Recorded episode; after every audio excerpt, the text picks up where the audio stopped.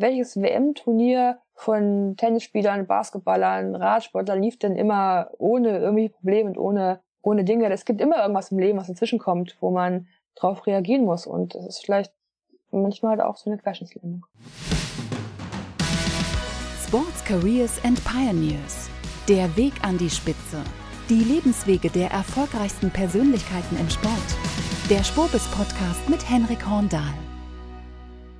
Heute haben wir eine Radsportlegende zu Gast. Sie gehörte weltweit zu den erfolgreichsten Bahnradsportlerinnen mit Weltmeistertiteln und Olympiasiegen, bis ein Unfall ihr Leben völlig veränderte.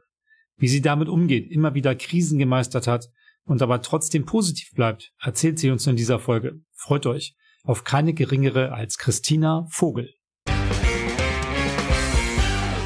Christina, herzlich willkommen bei uns im Podcast. Ich freue mich sehr, dass du dabei bist. Herzlich willkommen. Hallihallo. Ja, ich mich auch, ja. Wie geht's dir? Gut. Gut, ich sag mal, ich glaube, für uns alle beginnt so die stressige Vorweihnachtszeit. So November und Dezember sind die stressigsten Monate für mich überhaupt.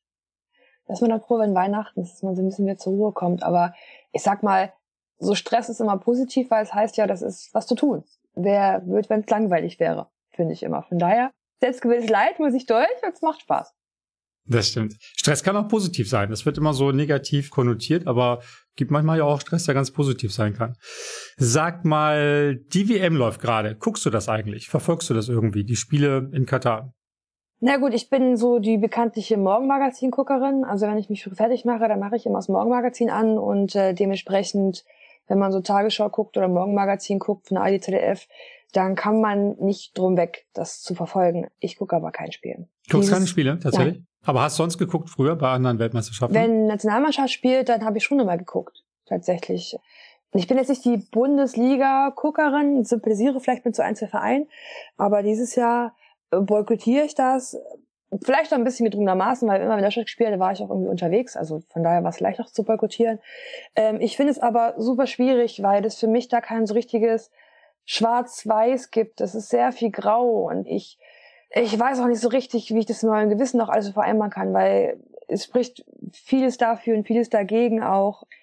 Ich meine, die WM in in Katar ist jetzt nicht seit gestern klar, ne? Also andererseits immer so politische Gespräche abbrechen, merkt man ja gerade in Russland, wie geil das irgendwie auch ist. Ich, ich weiß es nicht. Ein Stück weit brauchen wir Katar. Andererseits, es geht überhaupt nichts, dass da Tausende von Menschen gestorben sind, um so ein blödes Fußballstadion zu erbauen und es redet einfach keine Sau drüber. Also einmal ganz kurz und das war's auch. Ähm, dann beschweren wir uns über schwule Lesben, dass sie da irgendwie verfolgt werden. Aber andererseits ist das in Deutschland hier besser. Also es gibt immer noch Freunde von mir, die auf der Straße da in Berlin rumlaufen, verprügelt werden, weil sie nicht äh, in das Geschlecht eines Mannes passen, wie ein Mann zu kleiden, also zu kleiden ist. Von daher, man merkt, es ist, es ist schwierig, weil man es nicht ganz, also ich für mich nicht ganz klar beantworten kann, aber deswegen aktuell habe ich kein Spiel geguckt. Ich weiß nicht, ob sich das ändert, äh, wenn Deutschland weiterkommt. Man kennt ja auch ein, zwei Spieler, die da ja auch da da ja auch da spielen und man will ja dann irgendwie Bekannte und Freunde ja doch, doch unterstützen auch. Ja, also ich glaube, so geht's vielleicht auch vielen, vielen wie mir. Du warst ja selber Athletin, Top-Athletin. Es gab ja die Geschichte, dass äh, diese One Love-Binde, die Manuel Neuer als Mannschaftskapitän tragen sollte, dann verboten wurde von der FIFA. Darüber soll die Mannschaft lange diskutiert haben, haben die bestimmt gemacht äh, und, und auch kontrovers diskutiert haben, was man da macht. Findest du, ist es eigentlich fair, das auf dem Rücken der Sportler auszutragen? Also welche, welche Verantwortung aus deiner Sicht haben die Sportler? Die müssen ja, letztendlich haben die mit der Vergabe nichts zu tun, die sind da hingefahren worden und, und spielen die WM. Also inwieweit siehst du die Sportler in der Verantwortung? Ja und nein. Sport ist politisch. Punkt. Und wer das anders glaubt, der lebt nicht in der Wirklichkeit. Also spätestens, wo viele Sportarten von, äh, vom Government bezahlt sind, also vom Staat bezahlt sind, vom BMI gefördert sind, kann das nicht unpolitisch sein.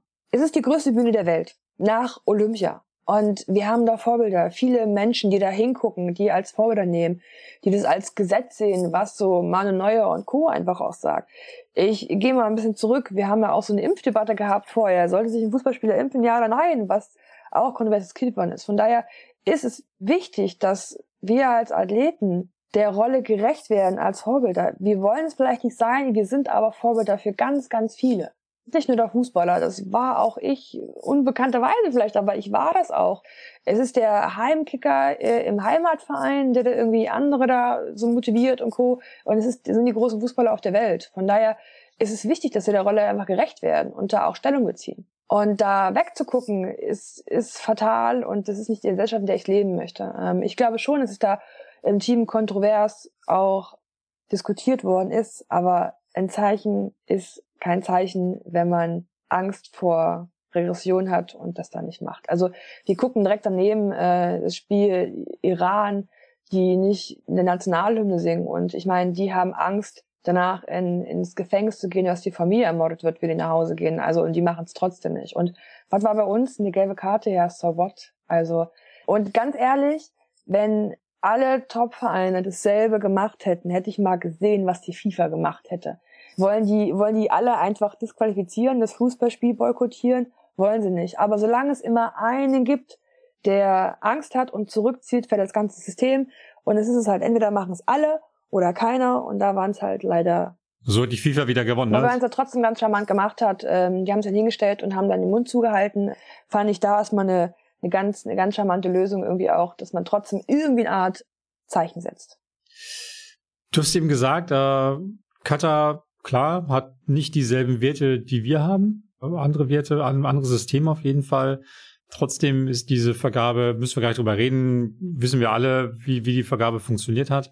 Aber du hast eben selber gesagt, wie weit sind wir eigentlich mit Diversity, Inklusion? Wir haben ja selber noch ganz, ganz viele Hausaufgaben zu tun.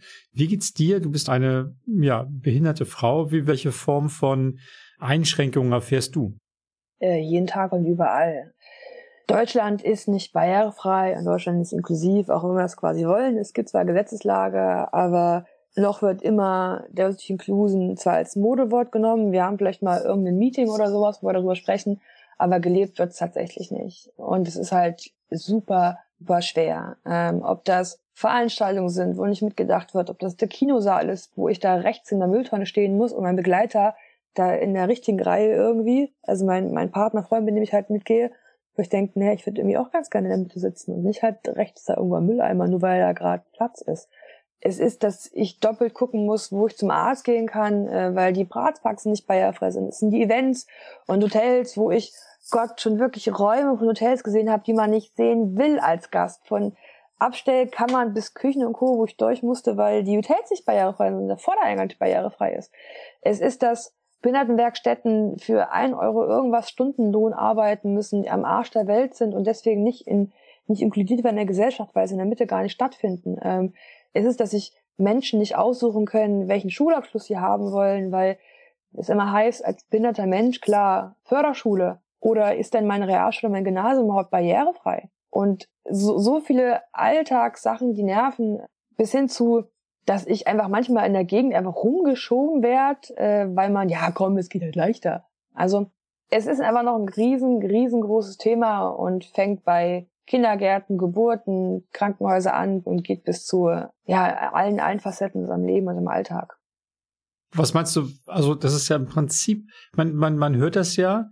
Was fehlt uns noch? Warum ist es nicht besser? Was glaubst du, wo, wo, wo sind die Hämmer? Oh Gott. Äh, also es gibt, die Gesetzeslage gibt es.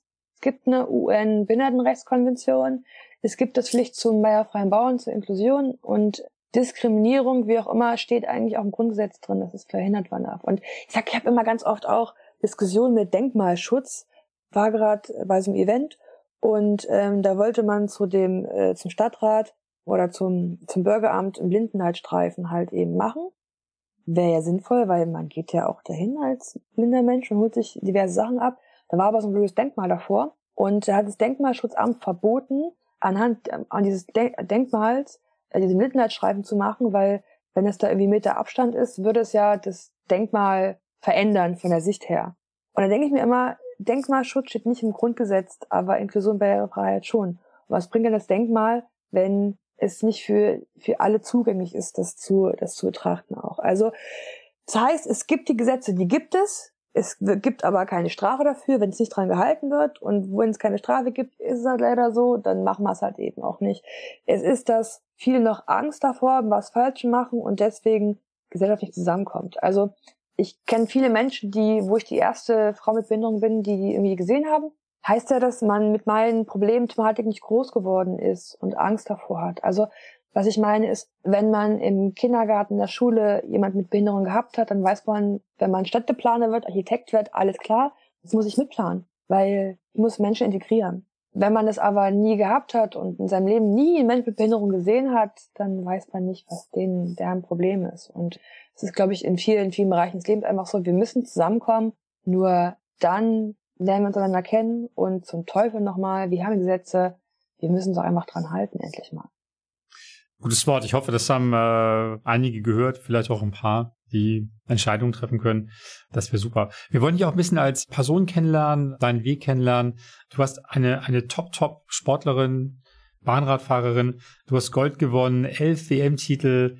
Was hat dich angetrieben? Was war dieser Antrieb, diesen Sport so zu machen, dass du da die allerbeste auf der Welt geworden bist? Wenn wir ganz genau wollen, wollen sind 17 WM-Titel, noch sechs bei den Junioren, also 17 insgesamt. Also mir hat es irgendwie Spaß gemacht, ich habe Leidenschaft gehabt dazu und wie sage ich immer, ich fand es nicht cool, wenn jemand meine Medaillen gewinnt.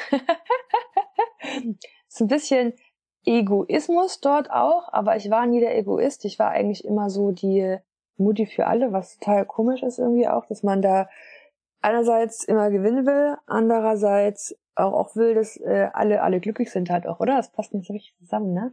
Aber ich bin ganz froh, dass ich was gefunden habe, was ich sehr, sehr gut konnte, was mich total ausgefüllt hat, mir mega Spaß gemacht hat und sehe ich einfach auch als ganz, ganz tolles Privileg. Aber wenn, wenn man jetzt äh, die fragt, die in den Wettbewerben, die du gewonnen hast, vielleicht Zweiter, Dritter, Vierter und Fünfter geworden sind, die würden das höchstwahrscheinlich eh nicht beantworten. Also was glaubst du, warum warst du besser als die? Hast du mehr trainiert? Hast du mehr Talent? Was, was ist es, was dich dann wirklich zur Nummer eins gemacht hat? Na klar, also ich hatte auch hier und da Talent, klar, sonst wäre ich nicht so weit gekommen. Ich habe aber auch trainiert wie ein Esel, muss man auch sagen. Gibt immer die Jahresauswertung, die dann immer stattgefunden hat, wenn man so diese ganzen Trainingskennziffern, wie man sagt, überlegt hat. Dann habe ich teilweise mehr trainiert als so manch Männerfahrer auch tatsächlich. Also ich habe schon für das, was ich gemacht habe, auch extrem geackert. Also mir ist nichts in den Schoß gefallen. wenn man gewinnt, sieht es meistens immer so leicht aus, war es aber nicht. Ich habe dafür wirklich viel getan, für das, was ich da auch erreicht habe. Und ähm, vielleicht war es einfach auch hier und da so ein bisschen, so ein bisschen Resilienz vielleicht auch, dass, wie hat Max Levy mal zu mir gesagt, Maximilian Levy, auch ein äh, alter Rennfahrkollege, ist jetzt Juniorentrainer bei Radfahrer für den Bahn, der sagte mir immer, man muss immer mit den Unberechenbaren rechnen. Das heißt, es gibt immer Unwegsamkeiten, die da auf dem Weg mal so passieren. Und wenn man sich darauf einstellt, dass sowas passieren kann, ist man vielleicht manchmal lockerer oder weiß, dass man jetzt vielleicht diese Extrameile gehen muss, ähm, weil es gerade härter wird, weil ein Problem aufkommt, was man irgendwie ja fixen muss einfach auch. Und ich glaube, das ist so das, was mich vielleicht unterschätze, dass ich manchmal ein bisschen resilienter war als manch anderer. Das ist ja nämlich, ich habe mal was gehört über Björn Borch, den alten schwedischen großen Tennisspieler. Der hatte mal gesagt, er hat immer mit dem besten Aufschlag seines Gegners gerechnet. Er hat nie gehofft, dass, dass der dass, dass der jetzt einen Doppelfehler macht, sondern immer gesagt, der, der haut mir den besten rein, den er kann, was kann ich machen? Ja, das, das ist so, klingt, klingt ein bisschen so. Es gibt ja, ich glaube, alle, die Sport gemacht haben und unsere Hörer sind ja sehr sportlich, alles Ex-Sportler höchstwahrscheinlich. Jeder weiß ja, wenn man mal einen Tag trainiert, das macht ja auch super Spaß und es ist ja auch toll, seinen Körper zu fordern, aber am nächsten Tag ist es ja nicht mehr so lustig, weil dann irgendwie die, die Beine wehtun oder man ein bisschen Muskelkater hat oder einfach ein bisschen schlapp ist. Und du als, als Top-Athletin hast du ja jeden Tag versucht, da höchstwahrscheinlich dich irgendwie ein bisschen besser zu machen. Wie, wie, wie, was ist das für eine Motivation? Wie, wie bist du über schwere Tage rübergekommen, zu sagen, ich habe gestern gut trainiert und vorgestern auch, aber jetzt mache ich noch einen geilen Tag? Ich glaube, ich war hier und da einfach ganz schön sehr, sehr, sehr, sehr hart mit mir, dass ich einfach mir hab Verlieren nicht zugestanden und schlechte Tage nicht zugestanden. Das, ich sag mal, es war so, dass ich von der Weltmeisterschaft nach Hause gekommen bin und dann gesagt habe, verdammt, ich werde nie wieder Weltmeister, ich muss noch weiter trainieren, als ich immer trainiert habe.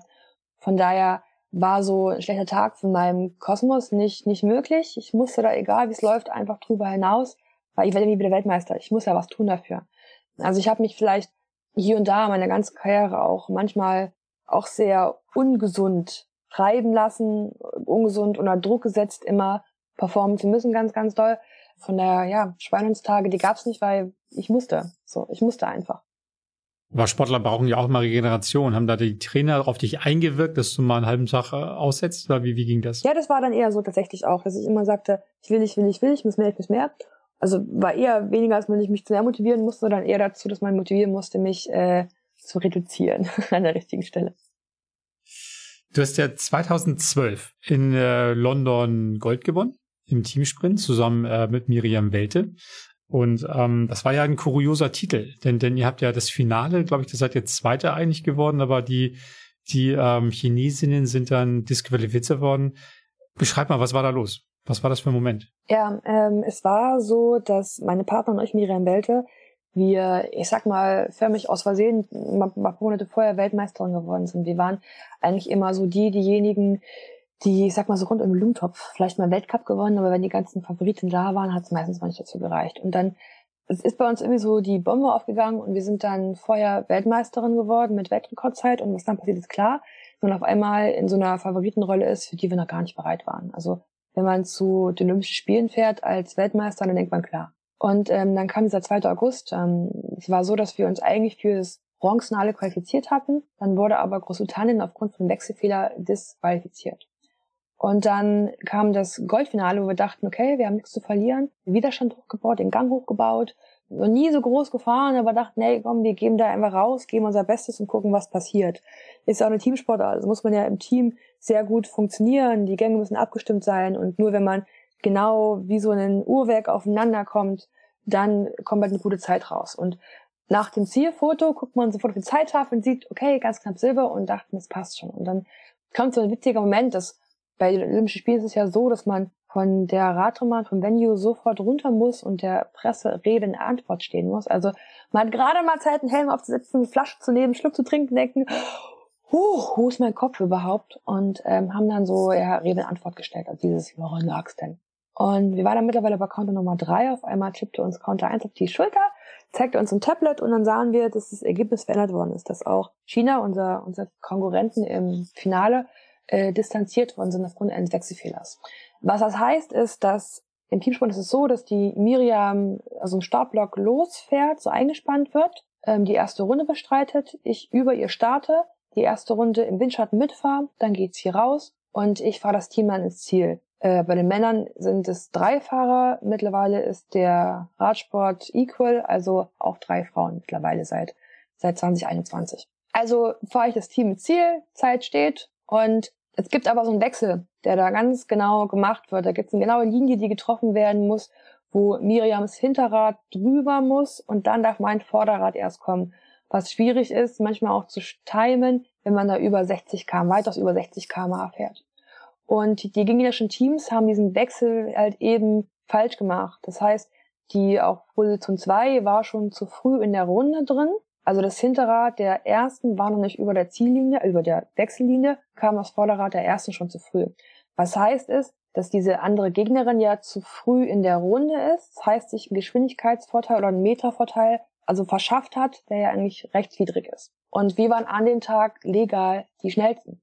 Und von daher gibt es immer welche, die sagen, wir sind halt Olympiasieger geworden, weil, anderen, weil wir Glück gehabt haben und anderen wurden halt distanziert, disqualifiziert, aber wir haben halt irgendwie regelwidriges Best, also regelkonform das Beste draus gemacht, aber auch geschafft, alle anderen so unter Druck zu setzen, dass die halt eben so ein großes Risiko gehen mussten und sie wussten, dass wir müssen den Wechsel super gut treffen, perfekt treffen, weil ansonsten werden wir, gewinnen wir nicht. Ja, und da in dieser Situation so gut performen zu können, wie Miriam und ich das getan haben, den Druck standzuhalten, aber auch den Druck auf alle anderen so hoch, hoch ist für mich halt einfach auch dann die olympische Goldmedaille zu gewinnen.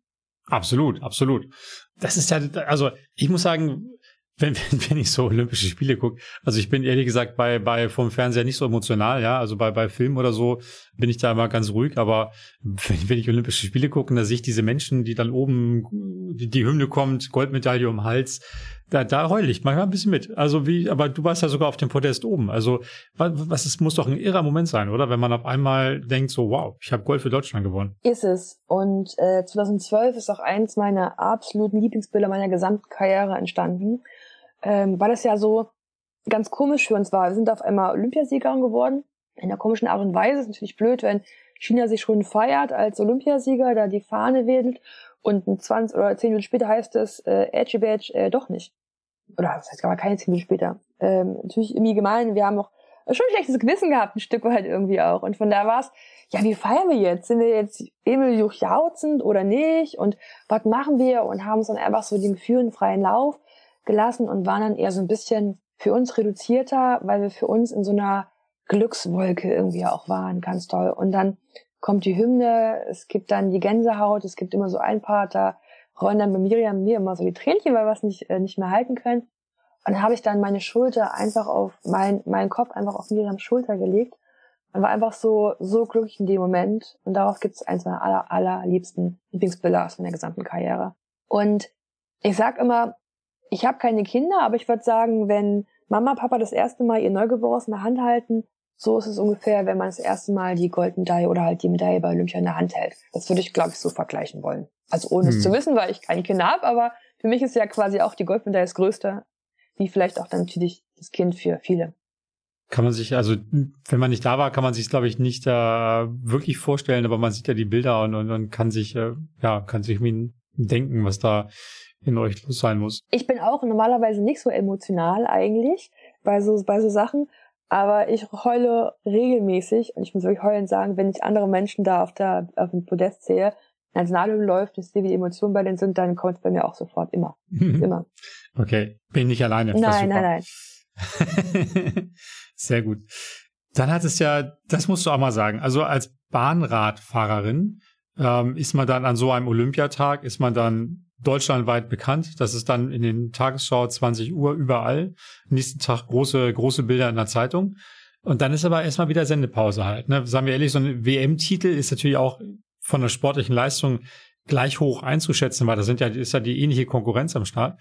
Äh, aber das läuft dann eher ja, irgendwie so am Nachmittag mal oder sowas. Das ist dann nicht die, davon nehmen nicht so viele Menschen Notiz auf jeden Fall, obwohl es natürlich eine Riesenleistung ist.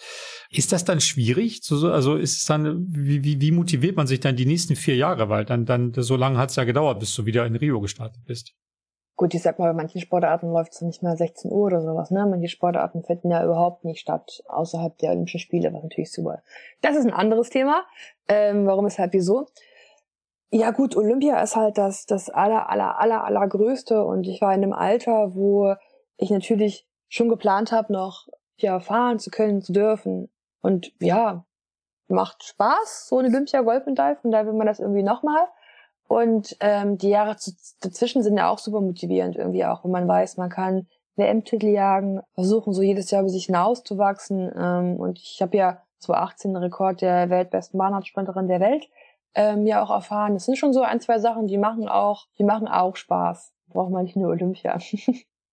du hast eben gesagt, diese, diese Wechsel, die du mit Miriam Welte da äh, gemacht hast, die, die, die so Sekunden genau sein müssen. Nicht mal nee, Sekunden nicht mal ist ja schon zu lang. Also das ist ja genau. also Tausendstel womöglich, ja, genau den Punkt zu finden, wo man ausschert, äh, wo man hochgeht. Ähm, wie, wie, wie oft muss man das trainieren? Oder, oder wie, wie wichtig ist es da, dass man auch den richtigen Partner hat?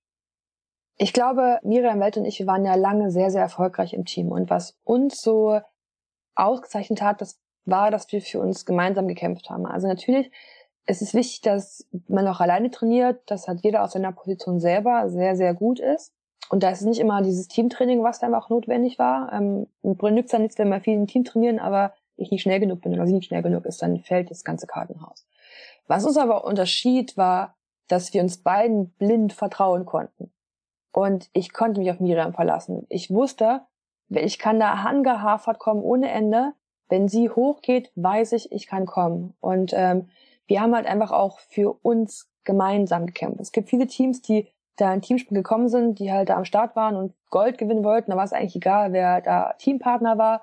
Wir wollten aber immer für uns gemeinsam als Team gewinnen. Und dieses gemeinsam mit diesem extremen blinden Vertrauen, was wir hatten, das war, ich würde sagen, unser, unser Erfolgsgeheimnis ganz, ganz lange. Beeindruckend. Ja, dann, dann kommt dieser, dieser schwarze Tag, 2018. Trainingsunfall, du fährst mit 60 oder über 60 in einen anderen Radfahrer rein, der, der da stehende Starts geübt hat, verletzt dich schwer. Was weißt du von dem Unfall eigentlich noch? Ja, ähm, also es war 26. Juni 2018, auch so ein Tag, den man nicht so vergessen wird. Ich noch immer zweite Geburtstage feier da. Es war so, dass war ein schöner Sommertag. Ein Partner Max Levi hat, also ein Trainingskollege, hatte Geburtstag gehabt und ähm, ich weiß noch, das ist halt die letzte Übung am letzten Tag war auch so eine Art Teamsprung-Formationsübung, die vor mir fahrende fährt, schert aus, ich nochmal alles und dann wird schwarz. Und es stand jemand auf der Radrennbahn, der dort nicht hätte stehen dürfen, den ich nicht sehen konnte. Denn wenn man aus dieser Radrennbahnkurve rausfliegt mit über 60 kmh, aufgrund der Geschwindigkeit, der aerodynamischen Haltung und auch, dass man in der Kurve ja so ein bisschen seitlich kippt, auf der geraden Oberkörper wieder gerade geht, das ist ein bisschen schwierig vorzustellen, wenn man das nicht sieht oder nicht auf der Radbahn gefahren ist, aber in diesem kurzen Zeitraum fliegt man nahezu blind. Also vielleicht nur ein, zwei Meter vor einem, wenn überhaupt. Und in dem Bereich stand er und ich konnte ihn halt einfach nicht sehen. Ähm, deswegen gibt es so ein paar Regeln, der sich halt nicht gehalten hat. Und die Frage ist natürlich auch, warum musste er es nicht besser? Ähm, deswegen, ja. Letzter Tag, also letzte Wiederholung an dem Tag, ich fahre, gebe alles, plötzlich wird schwarz und ich weiß noch, dass ich auf der Rate mal liegend dann aufgewacht bin und dachte, puh, okay, das hier ist ernst das ist auf alle Fälle ernst. Und ich dachte, ich muss mich irgendwie konzentrieren, ich muss bei mir sein, ich muss versuchen, den Menschen äh, irgendwie Tipps und Hinweise zu geben, weil ich ja auch schon mal so einen unschweren Unfall gehabt hatte, dass sie wissen, wer anzurufen ist, wo mein Zeug ist, so, wo ist die Krankenversicherungskarte, wo ist mein Gepäck, muss man anrufen bei der Bundespolizei, bei der Krankenkasse, im Krankenhaus. Ich habe noch ein Event abends gehabt mit dem Parlamentarischen Rat. Manager muss angerufen werden. Also all die Sachen gingen erstmal durch. Also ich dachte, Christina, konzentriere dich, du musst bei dir bleiben. Du musst den Menschen helfen, dir zu helfen, weil sonst wird das nichts.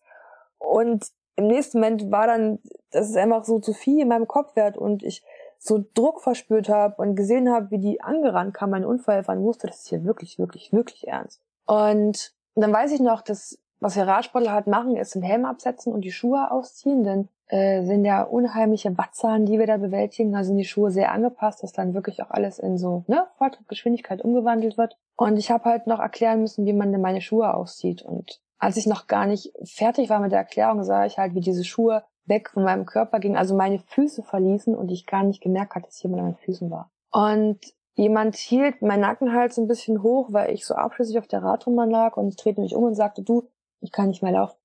Und dann war, nein, nein, nein, Christina, also logisches Schock, wie auch immer. Wir warten mal ab, bis das die Ärzte dann sagen. Und für mich war sofort klar, ich kann nicht mehr laufen. Also wusste ich, dass, dass ich vermeintlich querschnittsgelähmt bin, eigentlich schon von der, von der ersten Sekunde da liegend auf der Radrennbahn. Als ich dann zwei Tage später im Krankenhaus wach wurde nach Notoperation, ähm, es stand echt nicht gut. Es war eigentlich so eine 50-50 Chance, ob ich das überlebe oder nicht überlebe, weil es nicht nur Querschnittslähmung war, sondern viele andere Verletzungen, die ich auch hatte mit Ach, vielen Knochenbrüchen, zusammengefallener Lunge, fast kollabiert, äh, mit Aachen-Krach von Cottbus ins Unfallkrankenhaus nach Berlin geflogen. Der Helikopterarzt wollte mich erst nicht mitnehmen, weil er gesagt hat, sorry, aber die klappt mir weg während der Flugzeit. Hast du es mitbekommen oder hast du es später erfahren? Ich wusste, ich, also wie gesagt, ich habe schon gemerkt, das ist hier echt ernst. Also es ist wirklich ernst. Hab dann aber sofort, nachdem ich alles so geklärt habe, von wegen das und das und das, wusste ich, jetzt bitte sediert mich. Also bitte, bitte sediert mich. Ich will nicht mehr mitgekommen. Hey, kümmert, kümmert euch um mich und fertig. Also ich habe das so halb mit und halb wenig und war dann froh, als ich ins Koma gelegt worden bin, dass ich dann ähm, einfach einfach weg war und ihm vertraut habe, dass das schon wieder, dass man mir einfach hilft auch ein Stück weit. Genau. Ja, und sag zwei Tage später werde ich wach und klar war die Frage dann sofort, kann ich gehen, kann ich nicht gehen? Und ja, die Antwort ist jetzt klar, kann ich nicht mehr. Aber mir gab es ein Stück weit vielleicht auch das innerhalb dieser Koma-Zeit, das ja, zu verarbeiten, ein bisschen, auch wenn das ein bisschen komisch klingt, aber ich hatte Zeit, mich mit dem Gedanken so anzufreunden. Wie, wie, wie, das kann ich mir nicht vorstellen. Wie, wie macht man das? Das ist also der, gerade als Spitzensportlerin, der schlimmste anzunehmende Unfall im Prinzip. Wie, wie, wie kommt man da auf die Füße?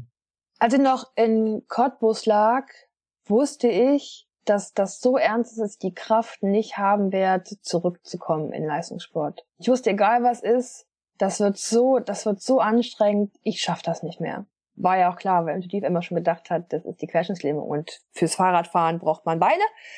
Also ich wusste, hier geht's ums eher ums Überleben, als hier irgendwie mal Leistungssport zu gehen oder sowas auch. Und ihr sagt ja vorhin immer mit den unberechenbaren Rechnen, oder? Also für mich war das Stand jetzt, Stand null, und von jetzt an muss ich gucken, wie ich weiterkomme und was ich weitermachen kann und so. Also ich war vielleicht schon immer diese kühle, pessimistische Realistin und Daten, Fakten kann man nicht ignorieren. Das sind meine Daten, Fakten und von da aus kann ich entscheiden, was ich da weiter machen möchte. Und für mich war halt klar, okay, ich bin ins Querschnitts gelähmt. Mir sagt man aber auch sofort, dass meine Lähmungshöhe eine ganz gute ist, dass ich irgendwann werde selbstständig leben können, wenn ich sehr, sehr hart arbeite. Ich auch damit rechnen muss, dass ich ungefähr sechs bis zwölf Monate im Krankenhaus liegen muss. Das ist so die erste Intensivreha-Zeit, die ich jetzt zu erwarten habe. Und da war für mich klar, alles klar, selbstständig leben, jo, kann ich. Sechs Monate bin ich hier weg. Mache ich. Äh, also war das dann für mich direkt das nächste Ziel. Sechs Monate hier raus. Daten, Fakten, so ist es halt. Also ich bin querschnittsgelähmt, das kann ich nicht negieren. Der Unfall war einfach so schwerwiegend, aber es, wie man sagt zu mir, wenn ich hart arbeite, dann ist das selbstständige Leben ist möglich. Also tue ich das. Und vielleicht ist der Job, vielleicht ist der Unfall manchmal nur so ein Job, der gemacht werden muss, auch wenn das sehr kühl klingt und in der Realität nicht so hart, also nicht so leicht war, weil es sehr, sehr hart war. Denn ich habe ja die ersten Wochen auch erstmal ums Leben gekämpft und nicht dafür mal selbstständig leben zu können halt auch. Aber irgendwie ist es immer dieses Athlet, ich weiß nicht, Ziele sofort fokussieren, das realisieren, visualisieren und versuchen einfach da dahin zu kommen. Ne? Also welches WM-Turnier von Tennisspielern, Basketballern, Radsportlern lief denn immer ohne irgendwie Probleme und ohne ohne Dinge. Es gibt immer irgendwas im Leben, was dazwischen kommt, wo man drauf reagieren muss. Und das ist vielleicht manchmal halt auch so eine Querschnittslähmung. Vom Gedanken her, so wie du sagst, in elf Monaten ist WM oder Olympia, hast du dann gesagt, in sechs Monaten will ich hier raus sein und will wieder selbstbestimmt leben können. Okay. Aber trotzdem, wie oft hast du dieses, dieses, ähm, wie oft ist der Gedanke gekommen, warum ich, warum in der letzten Runde, warum war der Typ da, diese Gedanken, warum ist es, warum ist es da nicht passiert? Ich hatte ja 2009 schon mal einen Unfall, wo mir ein Auto die Vorfahrt genommen hat und ich auch sehr schwer, sehr schwer verletzt war. Da ist die fünfte Brustwirbelsäule gebrochen, ich habe auch zwei Tage im Koma, Zähne verloren, sind in meiner dritten, also es war, war auch sehr, sehr schwer. Und natürlich hatte ich mir damals schon die Frage gestellt, warum ich, wieso ich an diesem Zeit in diesem Ort. Und hatte dann eine Mentaltrainerin, die mir aber auch gelehrt hat, dass es auf diese Fragen keine Antwort gibt. Und wenn man die sich stellt, einem im Hier und Jetzt festhält und man nicht weiterkommt. Also habe ich einfach aufgehört, Fragen zu stellen. Ich kann ja nicht beantworten, verlorene Kraft, verlorene Mühesnot, Lebensmut, von daher weg damit. Und hätte ich die Frage, warum weshalb ich an diesem Ort dieser Zeit mir bei meinem zweiten Unfall gestellt, dann wäre ich bestimmt Depression verfallen. Aber ich habe es einfach nicht. Ich habe nicht gehadert. Für mich war, ist es wie es ist und ich entscheide, wie es weitergeht. Das, das habe ich in der Hand. Das, weil das was war, das habe ich nicht in der Hand. Ich kann nicht beantworten, warum stand er da, warum wusste er es nicht besser, warum gab es Trainer, die daneben standen, die nichts gesagt haben, nicht geschrien haben, warum gab es niemanden, der bei offiziellen Trainings da absperrt und auch Signale gibt, wie es normalerweise üblich ist, wenn so viele Berater mal trainieren von verschiedenen Ländern. Darauf gibt es keine Antwort. Also stelle ich sie mir einfach nicht. Ich kann mir eine Antwort stellen und die Frage stellen, wie ich das Beste daraus mache. Sehr kühl und realistisch objektiv manchmal, so wie ich bin. Also manchmal auch sehr, sehr hart zu mir, es ist auch sehr, sehr hart zu einem, aber für mich war es so der beste Weg, damit klarzukommen. Du hast ja vorhin schon beschrieben, dass du diese Härte auch im Training gegen selbst gehabt hast, dass du gearbeitet hast wie ein Esel, hast du gesagt. Meinst du, das sind die Eigenschaften, die dir da auch geholfen haben? Denn es gibt ja also unglaublich viele Menschen, ohne, ohne anderen zu nahe zu treten, die sich für weitaus bedeutend leichtere Vorfälle sehr, sehr leid tun und, und, und dann so ein bisschen in Selbstmitleid verfallen. Meinst du, dass diese Eigenschaften aus dem Leistungssport dir da geholfen haben? Also mal grundsätzlich muss man schon sagen, dass jeder seine ganz individuelle Trauerzeit hat. Bei mir ist sie vielleicht ein bisschen schneller. Ich habe ja ein Buch geschrieben mit einem Ghostwriter, das ist immer noch ich nur anders. Und in dieser Schreibzeit hat mein Ghostwriter gesagt, es gibt so eine Christina Vogelgeschwindigkeit, die ich irgendwie sehr witzig finde. Also ich bin vielleicht bei manchen Sachen etwas schneller als manch anderer. Was aber okay ist, dass manche langsamer sind, manche noch schneller sind vielleicht. Also jeder hat seine ganz individuelle Trauerzeit. Und dann glaube ich aber, dass das vielleicht auch so ein großes, großes Ding ist, was uns Leistungssportler ausmacht im Berufsleben und was ich versuche auch da mitzugeben, dass wir wissen, dass nicht jeder Trainingstag leicht ist. Wir wissen und merken, dass das, wenn ich durch, gerade durch die Tage durchkomme, am Ende die Goldmedaille warten kann. Also muss ich halt einfach auch kämpfen. Und dass man vielleicht nicht an jedem Tag sieht, dass ein Fortschritt da ist, aber wenn ich weitermache, das auch schon kommt. Und das hilft halt einfach auch bei sowas, dass ich, wenn ich jeden Tag einfach arbeite, der Erfolg irgendwann schon kommt, dass sich es irgendwann lohnen wird. Das ist vielleicht die sehr romantische Denkweise auch und passt vielleicht auch nicht immer gleich zu mir, wenn ich sage, ich bin so ein äh, pessimistischer Realist, aber dann trotzdem irgendwie ganz voll ans Leben glaubend. Das passt nicht immer zusammen, aber aber das, was man Leistungssport lernt, ist, wenn ich hart arbeite, das Ergebnis schon kommt. Und von daher unterscheidet es vielleicht von uns, von so manch, manch anderem, der das in seinem Leben nicht so, nicht so hat, weil wir ehrlicherweise ja auch als Leistungssportler jeden Tag ja in Grenzsituationen kommen, die man ja im Alltag nicht so oft hat wie, wie wir. Du sagst immer, du bist ein, was hast du gesagt, pessimistischer Realist. Realist, ja. Dein Buch ist sehr positiv. Da gibt es ganz, ganz viele positive Aspekte von dem, was dir passiert ist. Das klingt gar nicht nach Pessimismus. Ja, verrückt eigentlich irgendwie, oder? Also es ist immer, wenn wir gerade Miriam gesprochen haben, es war immer so witzig, Miriam vor Wettkämpfen war immer so, la la la la, wir schaffen das schon, es wird ganz toll und so, wir geben unser Bestes und gehen da raus, das ist ganz cool. Und ich immer, ja, aber nee, die sind da, die sind da, das muss laufen, das muss laufen. In der Trainingszeit lief das nicht schief, also ich steht das nicht perfekt bei uns. Von daher, du Miriam, es wird hart. Es wird super hart, ich weiß nicht, ob wir das schaffen. Und Miriam war, ja, doch, doch, doch, doch, doch, es wird ganz gut. Ähm, von daher ist das immer so, so super, super witzig und passt auch nicht so zu mir. Und ich bin auch ganz dankbar, dass äh, ich Miriam oft immer so runtergeholt habe und sie mich aber dann wieder so positiv auch hochgeholt hat. Darum haben wir es da vielleicht auch super gut ergänzt.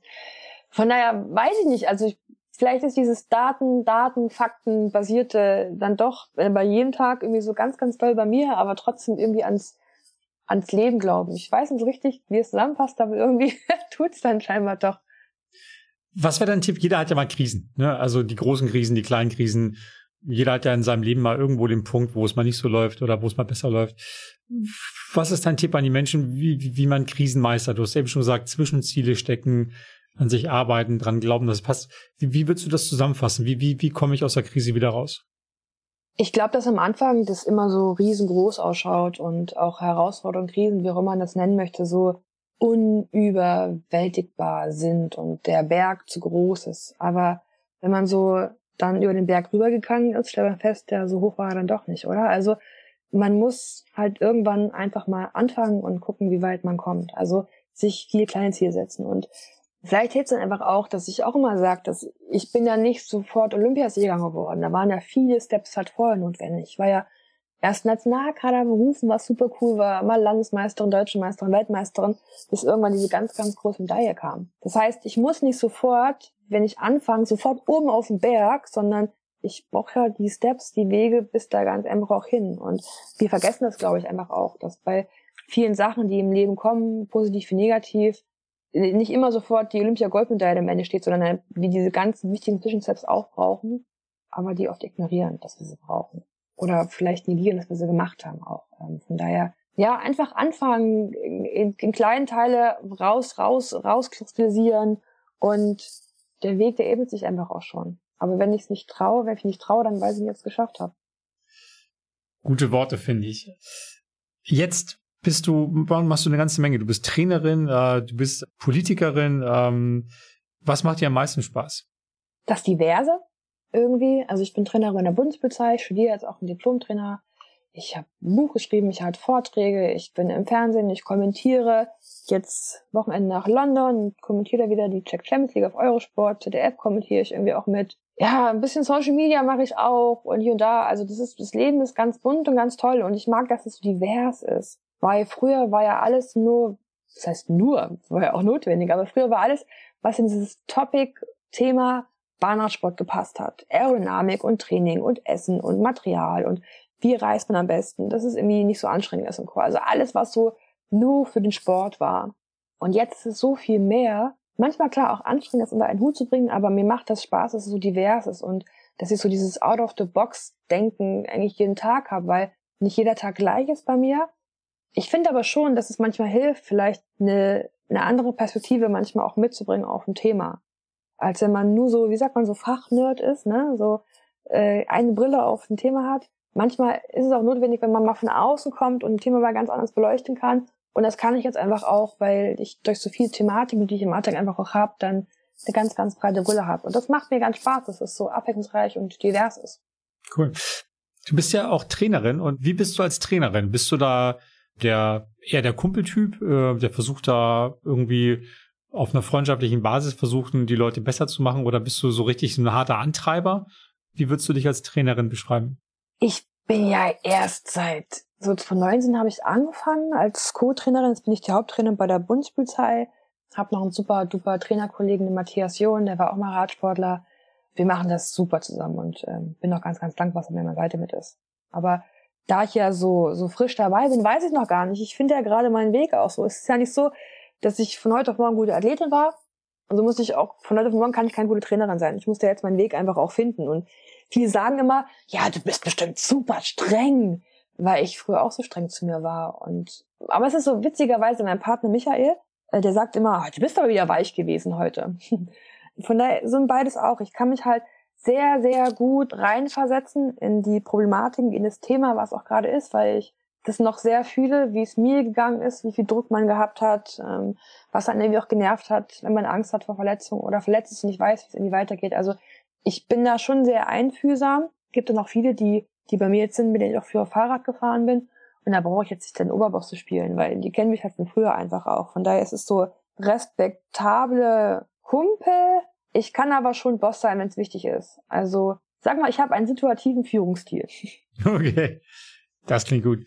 Ähm, du bist auch, und das will ich auch nochmal fragen, du bist ja auch im Stadtrat von Erfurt. Ist das was, was du dir vorstellen kannst, irgendwann mal auszubauen? Eine, eine, du hast ja auch viel zu sagen, du hast ja auch eine Botschaft, dass du das in der Politik noch stärker mit einbringst? Ich habe immer gesagt, ich mache dieses Stadtratsmandat erst, Stadtratsmandat erstmal zu Ende. Guck dann, wie es mir gefällt, wie es mir nicht gefällt. Es sind noch anderthalb, zwei Jahre knapp. Und danach entscheide ich Wie läuft's bis jetzt? Ja, manchmal macht es Nachschuss, manchmal weniger irgendwie äh, ich sag mal, im Sport ist man so getrieben, Zeit ist Geld. Und wenn ich Zeit liegen lasse, dann kann ich am Ende die Goldmedaille nicht gewinnen. Und in dieser, ich sag mal, allgemeinen Politik ist es ja ganz anders. Da äh, ist es auch wichtig, dass man sich die Zeit nimmt, Themen ganz divers zu beleuchten, viele Meinungen auch einfach zu hören. Da gibt es halt nicht ein richtig oder falsch. Und man muss auch leider gestehen, dass eine Lösung in der Politik ist eine demokratische Lösung halt. Nicht immer die beste oder optimalste, aber halt eben die, die die meisten einschließt, also die demokratische Lösung. Es tut doch manchmal weh. Das ist, wenn man denkt, ich habe doch eine super gute Lösung, wir machen es jetzt irgendwie so, ist doch so, ne? Aber das ist halt Demokratie. Manchmal, manchmal ist es gut für dich, manchmal ist es blöd, aber so ist es halt einfach, ne? Es sind viele, viele Parteien, viele Meinungen, die da irgendwie einen gesunden Mittelweg gefunden werden müssen und von daher ist das, ja, ne? Auch ein diplomatischer, lehrreicher Aspekt gewesen für mich, dieses Stadtratsmandat, dass man äh, manchmal auch mal so gucken muss, dass man Thema nochmal anders beleuchtet und es nicht nur ein richtig oder falsch gibt im Leben. Gibt's ja nirgendwo. Es gibt immer nicht, es gibt immer mehrere Wege für nach Ruhm, sagt man doch, oder? so ist es. Ja. Und ansonsten, wenn nicht, sage ich, ansonsten sage ich auch, dass nur wenn man, man muss kein politisches Amt besetzen, um sich äh, politisch zu engagieren. Also auch wenn es nicht darüber hinausgeht, kann man trotzdem sich politisch engagieren und muss nicht immer im Bundestag, Landes, Landamt oder wie auch immer sitzen. Deine ehemalige Bahnradpartnerin Miriam Welte ist jetzt ja DOSB-Vizepräsidentin, war bei uns äh, auf dem Sprobis, durfte mit dir sogar auf der Bühne sein und, und wir haben über den deutschen Sport geredet. Wäre das was, was du dir auch noch vorstellen könntest, als Funktionärin im Sport tätig zu sein? Och Gott, aktuell nicht. Aktuell nicht, gar nicht. Das Problem ist ja einfach, dass ich liebe Sport, ich bin sehr gern dabei, ich mache aber auch noch viel mehr als nur Sport. Und das heißt ja, dass vieles anderes könnte ich nicht machen und müsste ich dann aus Grund von ja, Bestechlichkeit, Zeit und wie auch immer absagen und könnte es nicht machen. Von daher weiß ich nicht, ob ich das, ich da bereit bin dazu, weil ich mag, wie es ist, ich mag, dass es so divers ist, ich mag, dass es mehr als nur das Sportlerleben ist und was dann dazugehört, Trainer, Funktionär, wie auch immer. Das genieße ich einfach ganz, ganz toll, aber ich bin super, was Miriam macht. Ich kenne sie von früher, ist auch genau, die ist auch genau der Typ dafür ich bin vielleicht manchmal nicht diplomatisch genug für so einen Job. Sie ist das ein bisschen diplomatischer als ich. Von daher ist es, es macht es ganz gut und ich hoffe, dass es auch weitermacht. Machst du nicht selber Sport? Ja, natürlich. Irgendwo muss die Energie ja hin. Ich stelle fest, dass es im Alltag echt schwer ist, Sport zu machen. Also als Leistungssportler klar, jeden Tag. Jetzt im Alltag da so eine Routine zu finden, wann man, dass man regelmäßig Sport macht, ist schon schwierig und habe da nicht so ganz meinen Weg gefunden. Manchmal bin ich total drin und mache das täglich und schaffe das irgendwie auch reinzuplanen. Und dann habe ich jetzt gerade wieder auch November, wo ich nicht einmal Sport gemacht doch gestern mal 20 Minuten mal Zeit gehabt habe dafür. Also es ist voll schwer im Alltag.